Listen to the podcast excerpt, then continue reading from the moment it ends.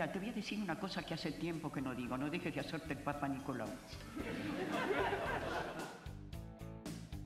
Luego de 100 años de desigualdad en los medios de comunicación tradicionales, nuestros años de lucha lograron conquistar un derecho tan esperado, la sanción de la Ley de Equidad de Representación de los Géneros en los Servicios de Comunicación. La vicedirectora de Contenido y Programación de Radio Universidad Nacional de La Plata, Eugenia Justi, nos explica cuál fue el rol de las disidencias y otredades históricamente en los medios.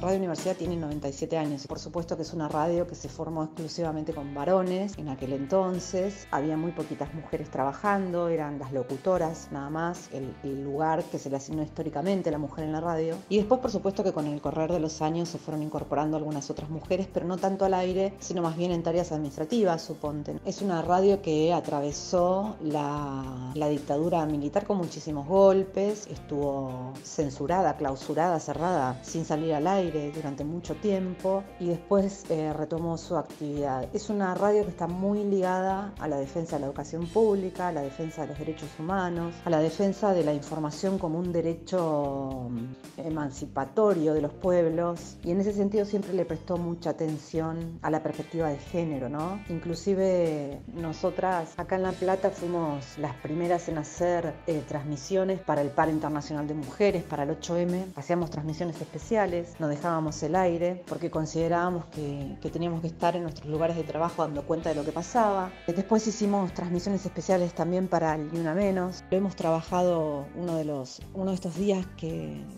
de lucha lo hemos trabajado con las compañeras de, Radio Provincia y también lo hemos trabajado con las compañías despedidas de Telam en el momento en que el gobierno de Mauricio Macri desguazó al sistema de medios públicos. La inauguración del aire de los nuevos estudios lo hicimos nosotras, las trabajadoras de Radio Universidad, con la cobertura del encuentro plurinacional de mujeres y, y disidencias. ¿no? Así que bueno, son todas experiencias que nosotros venimos laborando hace un rato y que por supuesto esta ley de paridad en los medios de comunicación nos resulta avanzada, claro. Históricamente, mujeres, disidencias y otredades fuimos relegados de los medios tradicionales, pero por suerte comenzamos a dar batalla para que nuestras voces puedan ocupar espacios y dar luchas culturales en los medios de comunicación que construyen y reproducen realidades. Es una realidad que el poder está centralizado en los hombres blancos cis heterosexuales, y claramente les cuesta ceder lugares. ¿Qué opinas sobre esto? Y por supuesto que les cuesta renunciar a esos derechos, entonces ahí tienen que salir las leyes ¿no? para establecer una, una paridad.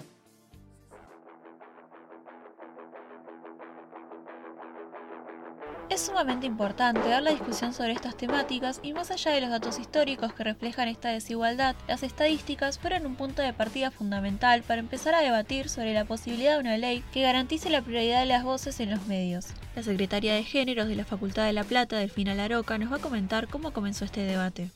Bueno, lo primero que me parece importante sobre este debate, que bueno, que trae una lucha de otro tiempo, de, los movimientos de mujeres feministas y de disidencias, que específicamente se, se, traduce en los medios de comunicación, pero que es una lucha social, me parece que es, que es clave pensar para entender cuál es la desigualdad eh, o cuál fue el lugar de, de, las mujeres, las disidencias en los medios, mirando las cifras, ¿no? Y para empezar, ahí tenemos tres cuestiones que me parecen importantes. El 64% de las personas que estudian carreras de comunicación son son mujeres, pero solo el 30% de las personas que trabajan en los medios son mujeres. Entonces, bueno, ahí hay una distribución del poder y del conocimiento que es profundamente desigual y que evidentemente no tiene que ver con las trayectorias formativas. Hay una cuestión que es estructural de desigualdad de género que eh, es histórica y por lo cual y por la cual peleamos en los medios, en la sociedad, en el poder político, en los trabajos, ¿no? Ahí se ve, se evidencia el techo de cristal del que hablamos las feministas cuando discutimos los trabajos dignos. Y sobre el poder, que es aún también más impactante, el debate hay que saber que el 78% de los directores de medios son varones. Entonces acá hay una cuestión que es absolutamente compleja y profunda en términos de los saberes, el acceso a los saberes, la visibilidad y la representación en los medios, pero fundamentalmente la distribución del poder que es profundamente desigual e injusta sobre todo. Muchas veces se cree que no es necesario contar con leyes que garanticen nuestra presencia en los medios, pero afirmar esto significa negar una desigualdad preexistente en nuestra sociedad. ¿Por qué es importante contar con una ley que obliga a los medios tradicionales a incluirnos? Esta lucha que se transformó en este debate que se dio sobre la equidad en los medios es una lucha que es estructural en nuestra sociedad y que tiene que ver con los feminismos intentando dar vuelta una historia que ha sido planificadamente construida con el poder de los varones sobre las demás identidades. Entonces acá lo que, lo que estamos discutiendo es que queremos que, que las mujeres estén en los medios, que las mujeres estén representadas, que estén representadas en su diversidad, que estén las disidencias, pero que también estén representadas de una perspectiva interseccional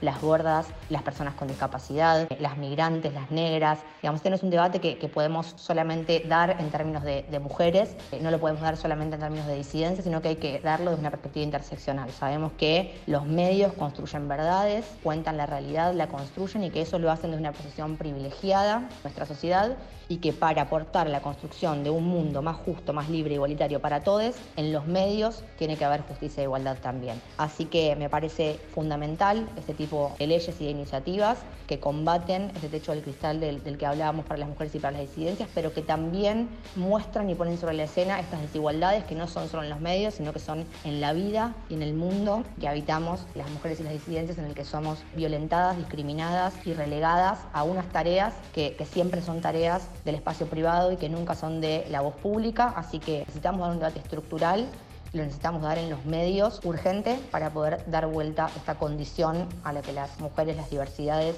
y las otredades históricas estamos expuestas a la hora de acceder a los lugares de trabajo, acceder a los lugares de poder. Los medios hegemónicos tienen una gran influencia en la sociedad al ser productores de sentido. Diferentes debates y luchas comenzaron a tener relevancia luego de ser reproducidos y visibilizados en los medios tradicionales. Está claro entonces que para poder construir una sociedad equitativa necesitamos una presencia en los medios donde ya no solo seamos una fuente o un recurso, sino protagonistas. Es fundamental que dejen de encasillarnos solo en columnas temáticas y nos incluyan en discusiones sociales. La ley de medios es una conquista para nosotros, les invertides, les que no encajamos en el molde de la hegemonía patriarcal. Que nuestras voces puedan estar presentes nos permite construir de manera transversal para dar diferentes luchas culturales y generar cambios que impacten, donde nosotros también somos parte y nuestras voces importan.